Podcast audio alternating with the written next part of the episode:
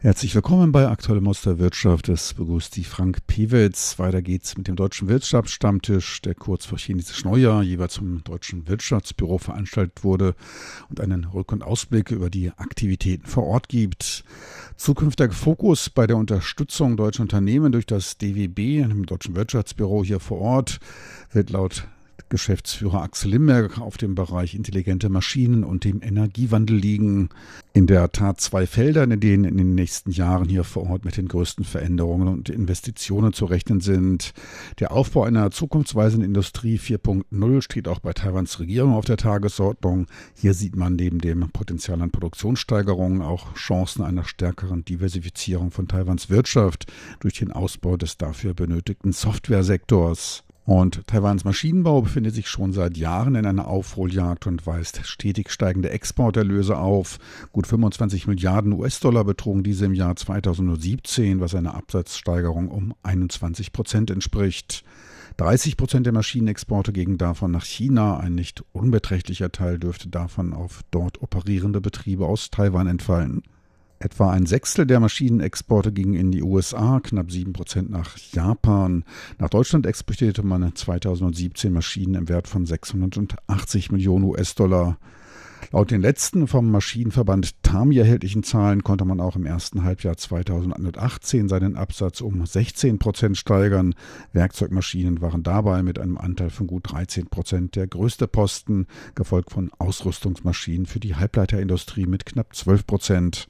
Auch bei Taiwans Energiewende, da stehen für den Ausbau von Wind- und Solarparks bis 2030 Investitionen in Höhe von 30 Milliarden US-Dollar an. Das Deutsche Wirtschaftsbüro will daher deutsche Unternehmer vor Ort genau in diesen Bereichen beim Marktzugang unterstützen. Big topics are the segments smart machinery and energy transition Große Themen für das Geschäft und die Industrie hier in Taiwan sind die Segmente intelligente Maschinen und die Energiewende, wo wir die deutschen Unternehmen mit Seminaren, Trainingsprogrammen, Delegationen und weiteren Informationen unterstützen können. Zusätzlich wollen wir ebenfalls das Thema Energieeffizienz mit einbeziehen. Aus unserer Perspektive sehen wir hier ein großes Potenzial für deutsche Technologie und deutsches Know-how, hier Arbeitskräfte im Bereich Energieeffizienz für die Industrie auszubilden. Gleiches gilt für den Verkauf von Dienstleistungen und Produkten deutscher Unternehmen zur Erhöhung der Energieeffizienz in der Industrieproduktion. Zu guter Letzt wollen wir weiter das positive Image des Made in Germany stärken, um deutschen Unternehmen in Taiwan einen Rahmen zur besseren Ausnutzung dieser Werte bereitzustellen. Gespräche mit deutschen Investoren sind dafür bereits im Gange. Im Sommer werden dann deutsche Unternehmen die Gelegenheit haben, einer mit Unterstützung des industriellen Entwicklungsbüros nach Deutschland reisenden hochrangigen Delegation aus Taiwan ihre Technologien und Lösungen im Bereich der Batterie-Speichertechniken und E-Mobilität vorstellen zu können. Weiteres Highlight wird im September die zweite Offshore-Wind-Delegation nach Taiwan sein, um deutsche Dienstleistungen dieser Branche hier vor Ort zu fördern.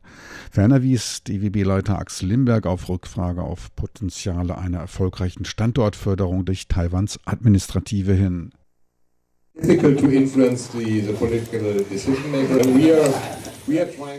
Es ist schwierig, die lokalen Entscheidungsträger zu beeinflussen. Von unserer Seite fördern wir daher die Idee einer weitsichtigeren Planung. Nehmen wir zum Beispiel das Energiethema, bei dem man natürlich auch die finanziellen Effekte sehen muss. Andererseits sollte man auch sehen, dass es immer Chancen gibt, Vorreiter in einer ganzen Region zu sein, wenn man sich neue Geschäftsfelder wagt. Sollte Taiwan in der Lage sein, seine momentane Position in diesem Bereich zu halten, könnte Taiwan möglicherweise zu einer Plattform im Offshore-Bereich für die gesamte südostasiatische Region werden und sich das komplette Geschäft dafür hierher verlagern. Sollte Taiwan diese Position nicht halten, wäre diese dann für immer verloren. Diese Position würde dann von anderen Ländern übernommen werden und Taiwan wäre dann nur noch Mitläufer. Aus diesem Blickwinkel kann daher gesagt werden, dass erst investiert werden muss, bevor man Geschäfte machen kann. Da kann man nicht von der ersten Sekunde an große Gewinne erwarten. Eine Eine Anspielung auf die zu der Zeit noch offene Frage einer Senkung der Einspeisetarife der sogenannten FITs für Offshore-Windfarmprojekte. Die für die Neufestlegung dieser FITs verantwortliche Abteilung des Wirtschaftsministeriums verkündete nämlich Ende November Überlegungen zu einer drastischen Senkung dieser Tarife von fast 13 Prozent an. Zudem wurden noch weitere einnahmemindernde Zeitlimitierungen diskutiert. Ein Vorgehen, das angesichts der Risiken Unverständnis auslöste, da Taiwans Wirtschaft und Infrastruktur als auch der Arbeitsmarkt in dieser Hinsicht ein nahezu weißes Blatt sind und dieser Wandel nicht reibungslos verläuft. Nach starken Protesten der ausländischen Windfarmentwickler gab das Wirtschaftsministerium dann kurz vor chinesisch Neujahr eine Senkung von 5,7 Prozent an und lockerte auch das Zeitlimit bei der Einspeisedauer, welches zudem vom Entgelt her noch gestaffelt wurde. Zumindest ein Teil dieser Senkungen dürfte auch den Bemühungen des Deutschen Institutes und Professor Dr. Martin Schiemer zu verdanken sein, der als Vorsitzender des Weltforums World Offshore Wind WFO kurzfristig vom Deutschen Institut einberufen wurde. Er stand beratend beiseite und gab Taiwans Entscheidungsträgern Einblick in die europäischen Erfahrungen für den erfolgreichen Aufbau einer Offshore-Windindustrie. Einspeisetarife werden im Allgemeinen als wichtige Anschubfinanzierung zur beschleunigten Entstehung und Entwicklung einer lokalen Offshore-Industrie angesehen. Den Wettbewerb stimulierende und preissenkende Auktionsverfahren benötigen eine präzisere Risikoeinschätzung und setzen eine relativ etablierte Industrie voraus.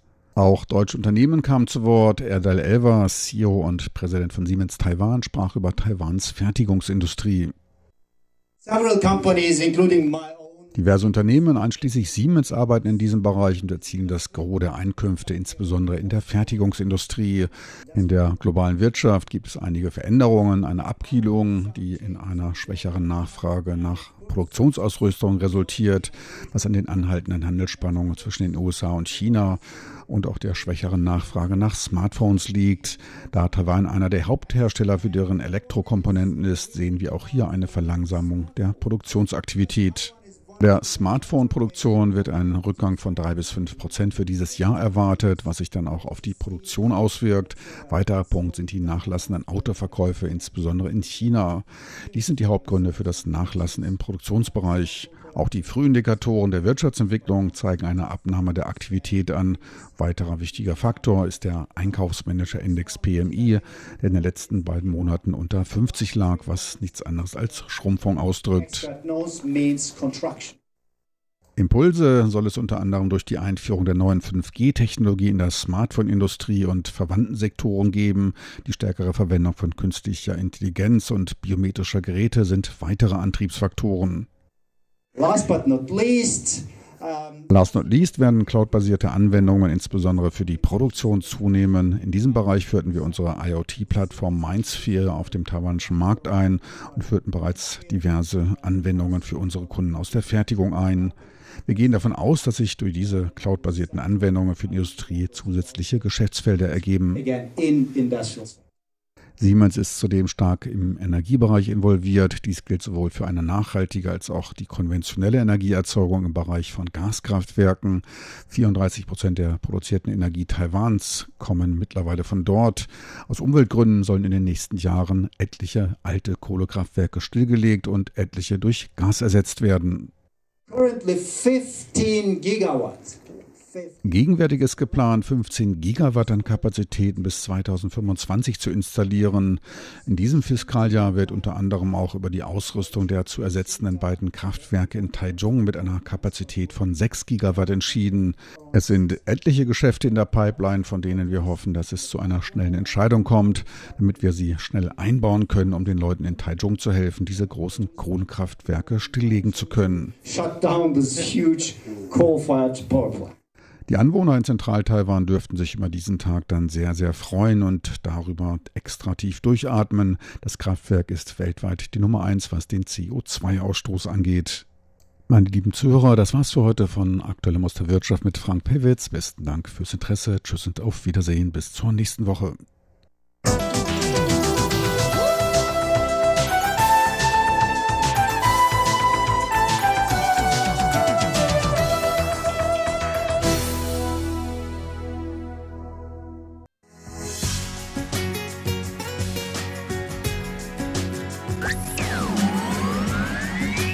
Radio Taiwan, international aus Taipeh.